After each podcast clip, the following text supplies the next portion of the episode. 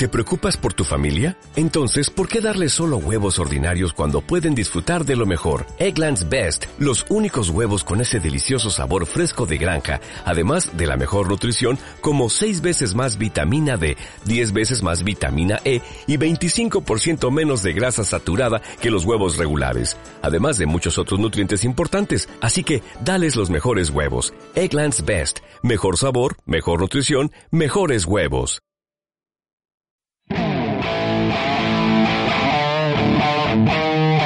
Bienvenidos a Entre Traumas, el podcast oficial de SECOT. Somos la cara B de la especialidad. Debates, entrevistas y mucho, mucho sentido del humor de la mejor especialidad del mundo y como nunca antes se había hecho.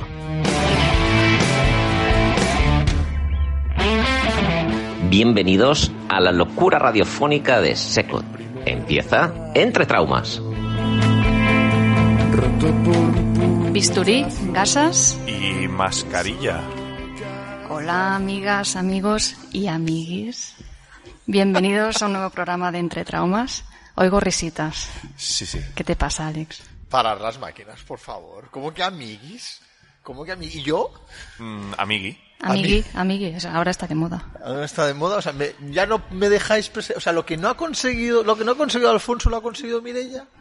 ¿Cómo que esperabas? Hombre, esto, esto ojito derecho. Sí. Tú me haces muchos arrumacos, pero en el fondo. Ya, ya, ya, ya. Amigas para esto. Sigue, sigue, Mirella, estoy ofendido.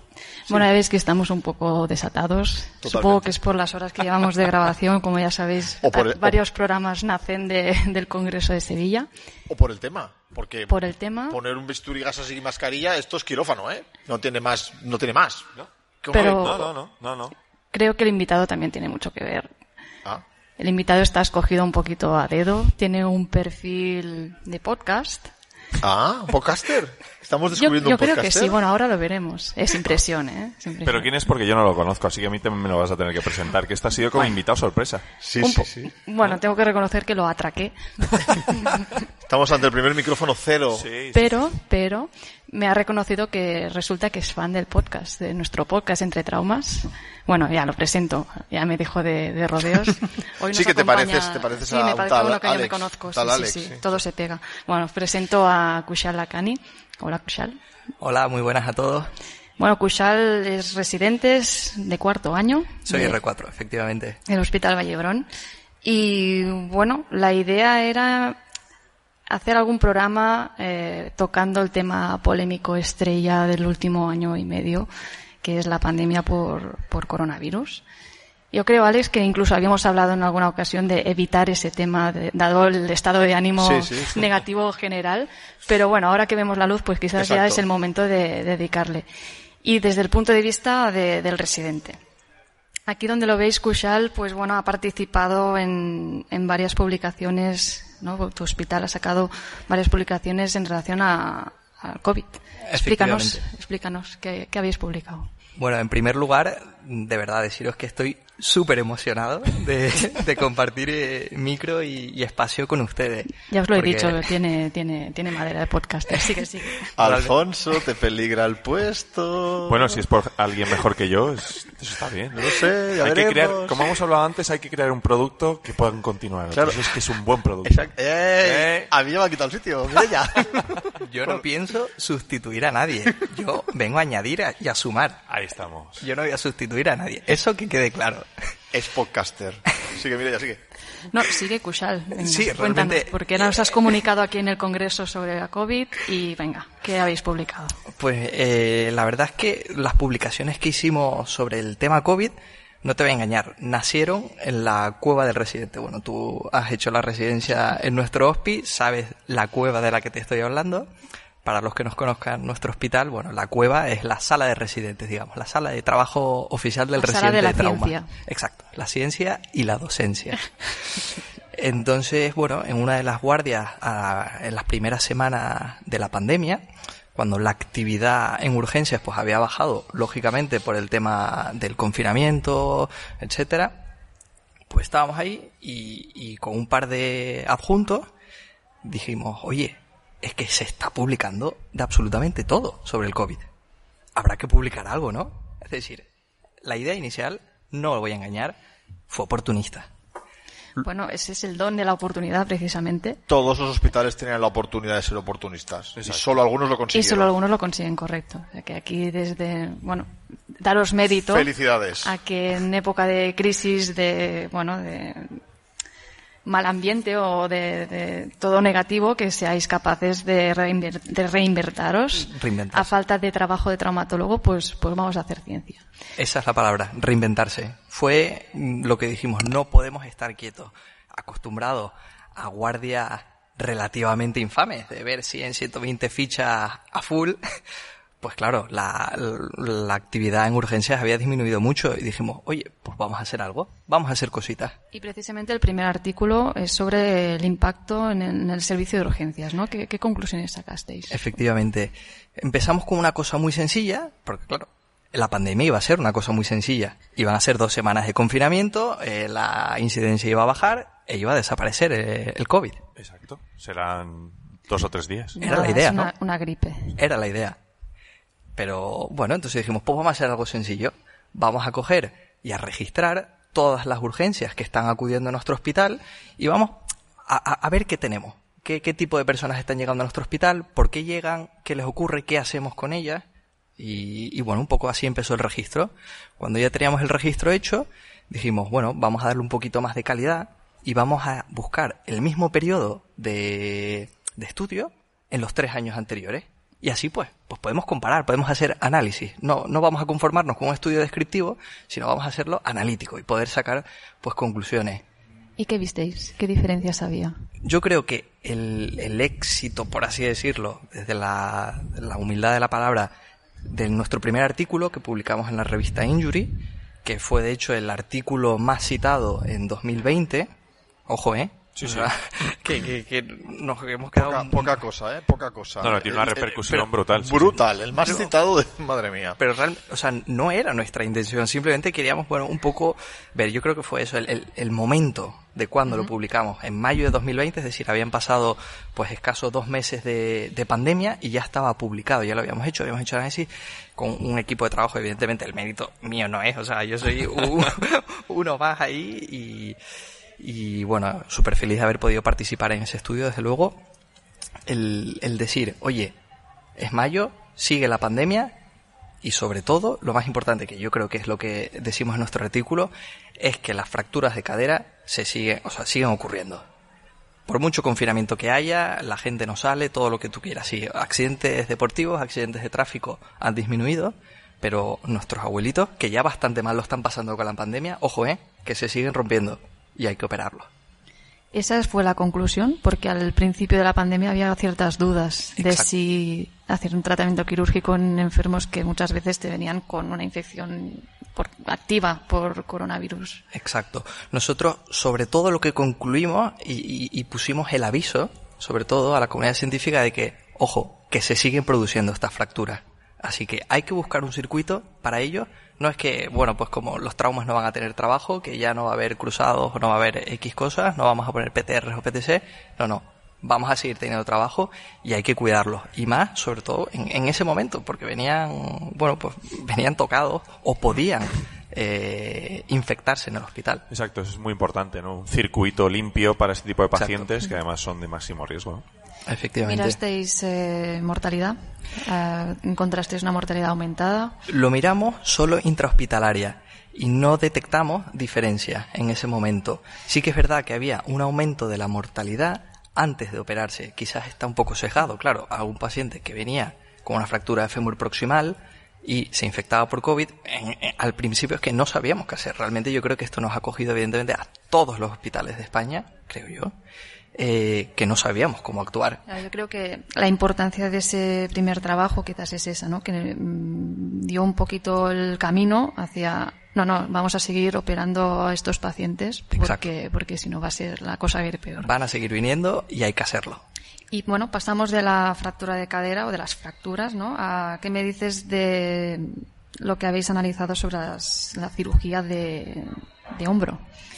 El artículo que publicamos en el Americano de Hombro un poco venía a, a recoger a, a, raíz de bueno de la iniciativa de la, de la unidad de hombro que querían recoger los casos que ellos habían tenido durante la pandemia. Casos traumáticos casos traumáticos efectivamente y explicar un poco nuestro procedimiento de cómo poder operar fracturas en general de húmero proximal o áreas de húmero en condiciones eh, en condiciones adecuadas fomentar el alta precoz. También aprovechamos para explicar un poco el tema de los EPIs, los circuitos limpios, las tasas de infección dentro del hospital, que también fue, eh, digamos, la antesala al, al, siguiente artículo. ¿Qué os motivó para, para hacer este trabajo? Eh, continuar un poco la línea de, bueno, vamos a publicar ya que no hay mucho sobre COVID y trauma.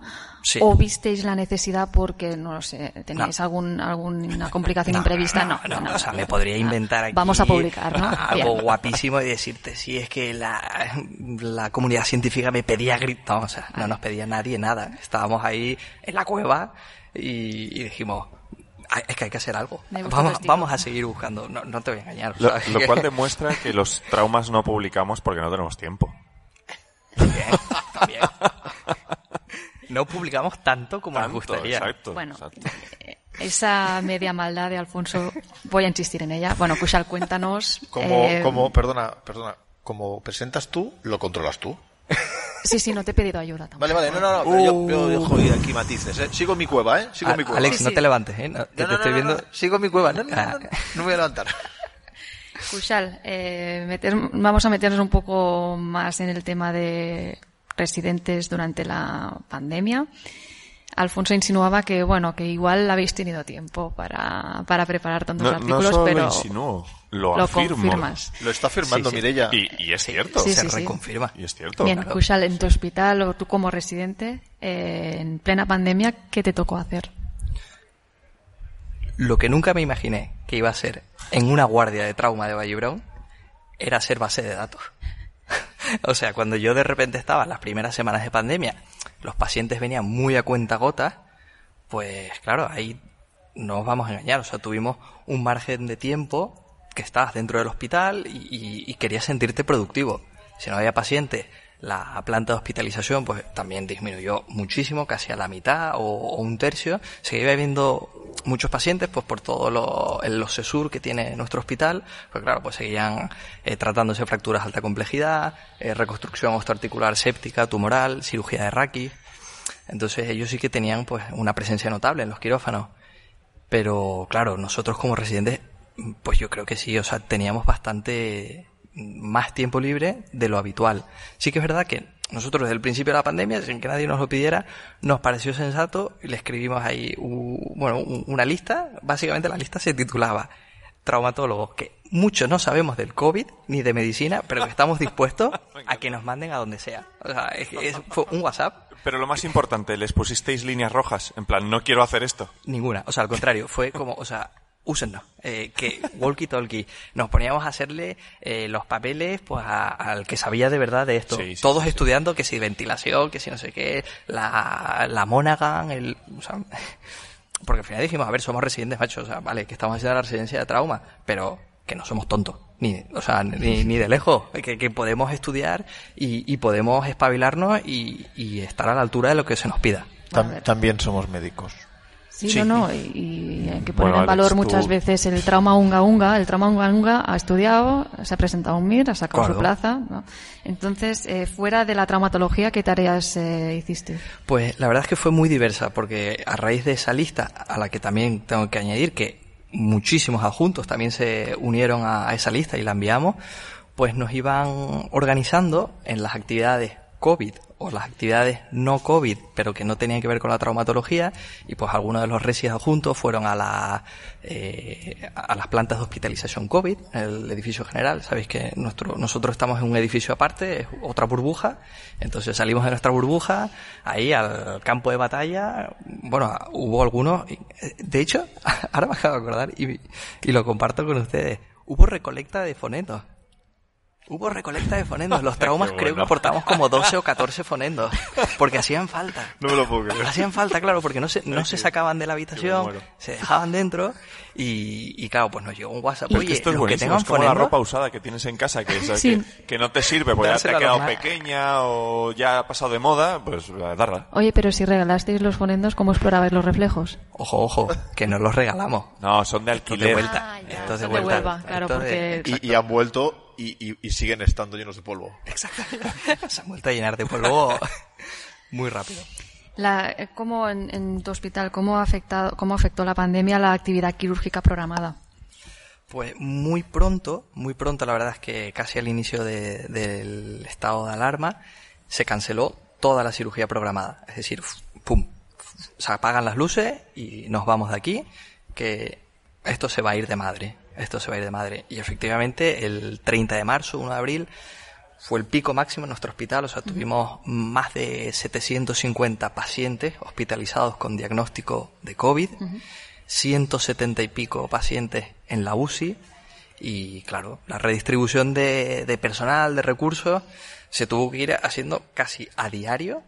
Nuestra jefa de residente, todos los que estaban implicados en la gestión de- del personal, era una barbaridad. O sea, cada día se tenía que hacer un Excel nuevo, mandarnos las distribuciones. Bueno, una locura. Pero es que algo había que hacer. Pero entre ola y ola sí que recuperasteis actividad, ¿no? Efectivamente. En cuanto vimos que había condiciones de seguridad, se volvió a retomar de manera progresiva la, la actividad quirúrgica y, y sobre todo, pues, eh, con la implantación de circuito COVID, circuito no COVID, PCR masiva a los pacientes que ingresaban por urgencia, PCR a todo paciente que se fuera a operar, EPIs por aquí, videollamadas por allá. Me, me encanta tu optimismo y estamos hablando, en el fondo, estamos hablando de una desgracia, ¿no? Que nos ha tocado vivir a todos. Bueno, pero como tal, Pero- como nos ha tocado, pues yo creo que buscar ese punto positivo Sí, sí, también. sí, sí. Pero aún así, no, mm, desde mi punto de vista del, del residente, no han dejado de ser unos meses pues que no se ha cumplido el plan for- formativo que, que estaba previsto, ¿no? Em, ¿Qué crees? ¿Cómo ha afectado esta pandemia en cuanto a la formación de los residentes? han sido meses raros. Eso no lo va a negar nadie. Y yo creo que según en qué momento de la pandemia me hubieras hecho esta pregunta, te hubiera contestado una cosa u otra. Claro, me lo dices eh, la primera semana. Oye, Mireia, que yo estoy súper bien, salvando la desgracia que evidentemente ha, su, ha supuesto pues la, la pandemia y todas las vidas que se han perdido. Pues un poco, ¿no? Quitando esa parte, pues, oye, yo estoy bien, pues mira, yo ahora estoy haciendo estas cositas en la guardia, no sé qué, tenemos un poco más de tiempo, podemos respirar un poco más. Y es una cosa de dos semanas, así que no te preocupes. Me lo preguntas en, ma- en mayo, junio, pues te hubiera dicho, "Pff, oye, que es que me he perdido mi rotación de rodillas. Mi rotación de rodillas, vale que de R5 vuelvo, pero que, que yo iba a aprender a poner PTR y a, y a ver unis y, y cruzados y artroscopia y un montón de cosas y, y no las estoy viendo. Me lo preguntas ahora, ¿qué es lo que estás haciendo? Y, y yo creo que para mi formación, si tuviera, si tuviera que elegir entre si ha sido positivo o negativo, yo creo que es positivo. Es decir, eh, vale que habré visto menos PTR, menos único-compartimentales y menos artroscopia de rodilla.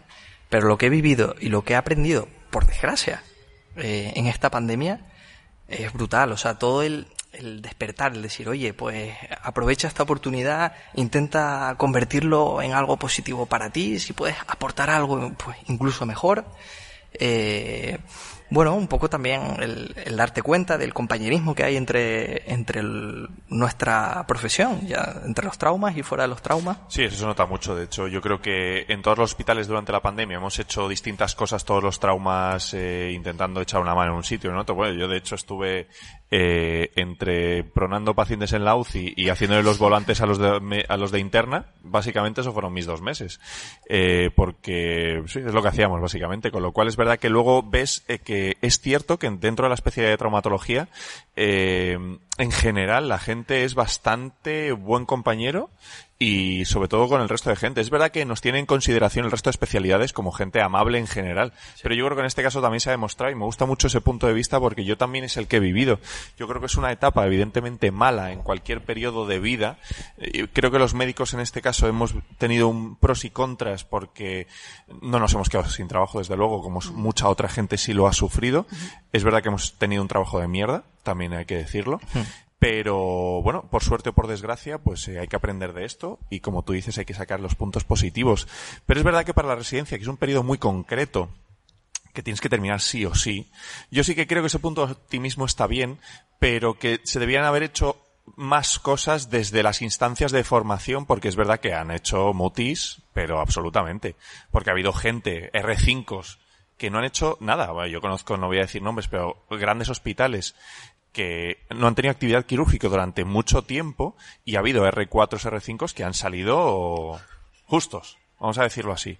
Con lo cual, desde la formación sí que es verdad que yo creo que se podía haber optado no tanto desde la SECO, porque en realidad la SECO pues tiene, en ese sentido no tiene manos para ello, pero sí que desde instancias políticas y instituciones yo creo que eso habría que haberlo tocado en su momento. Pero bueno, no sé, es una opinión personal. ¿eh? No, yo estoy bastante de acuerdo contigo. De hecho, uno de los motivos de, invitar a Cucharela para poner en valor el que hayan tenido iniciativa de reinventarse, de aprovechar el tiempo, que eso no es fácil. Eh, bueno, hablo ya desde mi experiencia personal, mi servicio, eh, que además, desgraciadamente, nunca hemos podido recuperar una actividad quirúrgica al 100% de antes de la pandemia pero que bueno que a veces da la sensación que como que te arrepientes de haber perdido un poco el tiempo no una situación única obviamente negativa pero eh, de tener entre comillas tiempo para hacer otras cosas que no tu trabajo asistencial puro y duro eh, ¿Sabes de otros compañeros de otros hospitales que, entre comillas, no hayan tenido tanta suerte como tú, que les haya, tenido que hacer más tareas como residentes, ¿eh? de COVID puro y duro? Bueno, ojo, eh, que nosotros también, tanto Resis como adjuntos, íbamos a la, hubo muchos que estuvieron destinados a la UCI de COVID, otros al final pues entraban, no entraban, estábamos fuera pues haciendo un poco más la gestión administrativa, así que bueno, también hubo jaleito en ese sentido. De otros compañeros, la verdad es que bueno, pues de mí, yo soy de Tenerife, entonces tengo muchos amigos ahí que están en el, en el UC, en la Candelaria, y un poco pues me contaban cómo era su día a día. Es verdad que ahí en Canarias en concreto, pues digamos que la primera ola no fue tan devastadora, por así decirlo, y sí que pudieron mantenerse un poco en esa actividad quirúrgica, pero luego sí que ya las, las olas siguientes pues les afectó más. Entonces, quizás eh, de manera general sí que se en otros hospitales un poco más pequeños o de otras características eh, pues sí que se mermó más la actividad quirúrgica de una manera más global. Vamos a terminar en positivo. Siempre. Fuera del ambiente hospitalario, fuera de la trauma. ¿Qué crees que ha aportado de, positivo o de bueno eh, la pandemia por coronavirus? Es complicada la pregunta y mira que me gusta ser positivo. Es difícil. Yo no sé si ha traído nada positivo. Tendría que pensar mucho, ¿eh? fuera del ámbito hospitalario, ¿eh? además. Del día a día. Yo me lanzo, por ejemplo, el tema de la aglutinación de personas, el distanciamiento físico. Eh, eh, está claro que hay gente que le gusta más o menos. El tema de, bueno, la limpieza de manos, el tener, no, no sé. Yo creo que el, el valor, al menos que yo me llevo, es eh, mi familia y mis amigos. Es decir, o sea, el cariño que le tiene, El, el, valor que antes no le dabas a echarte unas cervecitas con tus colegas o darle un abrazo y un beso a mi abuela. Sí, poner las cosas en valor. Que, que decir, o sea, es que ahora no puedo hacerlo. Pues claro, dice, oh, ¿por qué no le habré dado más besos antes? bueno, y toda la gente que ha perdido algún familiar, que... O sea, yo, yo, creo que cosas positivas, las justas, pero es verdad que aprendes a poner en valor ciertas cosas que antes no hacías y aprendes a valorar que la vida que teníamos antes eh, estaba muy bien, la verdad, y que queremos volver a eso. Exacto. ¿No? Queremos volver a aquello. Entonces yo creo que ese, ese es el resultado más positivo, ¿no? Que, que podría yo sacar. No sé, Mireia, podría yo sacar eso. El valor, el ponerle valor a, a las personas y a los momentos. Sí. Pues con estas palabras tan inspiradoras, tan bonitas, vamos a ir cerrando el programa. Kushal, muchas gracias por, por participar y por ser tan dinámico y, y tan, tan franco a la vez. Un absoluto placer, de verdad. Alex. Yo, yo le quiero preguntar una cosa a Alex para terminar. Que es que ha estado ahí como muy taciturno el hombre y... uf, ahí... Porque estoy muy contento. Ah, esto Estoy es- muy contento. Ya sabéis que, que esto es un... Cushal lo, dice, lo ha dicho hace un momento, nada más empezar, ha dicho, es un placer estar aquí con vosotros, ¿no? más o menos dicho eso. Mm, Aquí en este congreso, hoy el programa se graba en este congreso, hemos hecho realidad un sueño, muchos de los que nos embarcamos en esta Total. historia de... Lo digo hoy con, con la, con la retórica, entre comillas, de que hemos tenido aquí una persona que es residente con un discurso impecable, con una capacidad, con una dialéctica, con un... Hemos tenido muchísimos invitados, ¿eh? Al final cierras un círculo. Hemos estado horas y horas grabando. Yo he visto hecho realidad un sueño y hoy, ahora en este capítulo, he estado de espectador y he disfrutado como un loco viendo cómo maneja Mireia una, una, un capítulo solita con, además aguantándote a ti. Que eso es lo más Que importante. no es fácil, ¿eh? No, no, no. No es fácil. Es cierto, es cierto. O sea que muy feliz, muy contento, muy contento de verdad. Pues- Contento de, que- de- de saber que hay gente que no solo nos sigue, sino que quiere estar haciendo crecer este proyecto. Eso es lo que te iba a preguntar. Exacto. Que habrá que ofrecerle al chaval a ver si... Sí, si sí. quiere, ¿no? Sí, sí. que hablar entre bambalinas. Exacto, exacto, exacto. Hay que hablar con el equipo porque esto al final es un equipazo de seis que está dispuesto, no dispuesto no, que quiere crecer. Que quiere crecer. Sí, sí. ¿Dónde hay que Con- firmar? Con esta reflexión y, y la para que... servilleta de Messi, perdón, ¿eh? Claro. Ah, salió la servilleta de Messi. Ay, de Messi, ¿eh? No de Cristiano, no, de Messi. Esto es, pa- esto es para que veáis, los que estáis al otro lado, que en realidad lo que queremos es vuestra participación. Queremos que os acerquéis, que vengáis a grabar con nosotros, que personas como Kusal, que yo creo que has disfrutado, te he visto, te he visto bien, te he visto tranquilo, un poco nervioso al principio, pero he estado dinámico, estupendo. Que estéis en vuestra salsa, habléis de traumatología, habléis de vuestros, de vuestros quehaceres diarios. Esto es para todos, para todos los traumatólogos, y así os lo queremos hacer sentir que esto es vuestro programa. No es nuestro, eh, esto nos superará en algún momento, y esto tiene que ser de todos, con lo cual pues os animamos a que vengáis y que de verdad compartáis eh, vuestras experiencias con nosotros, como han hecho pues todos los que nos han precedido. Así que nada, eh, qué mejor colofón que este para nuestra frase. A veces para seguir hay que empezar de nuevo. Esto ha sido Entre Traumas.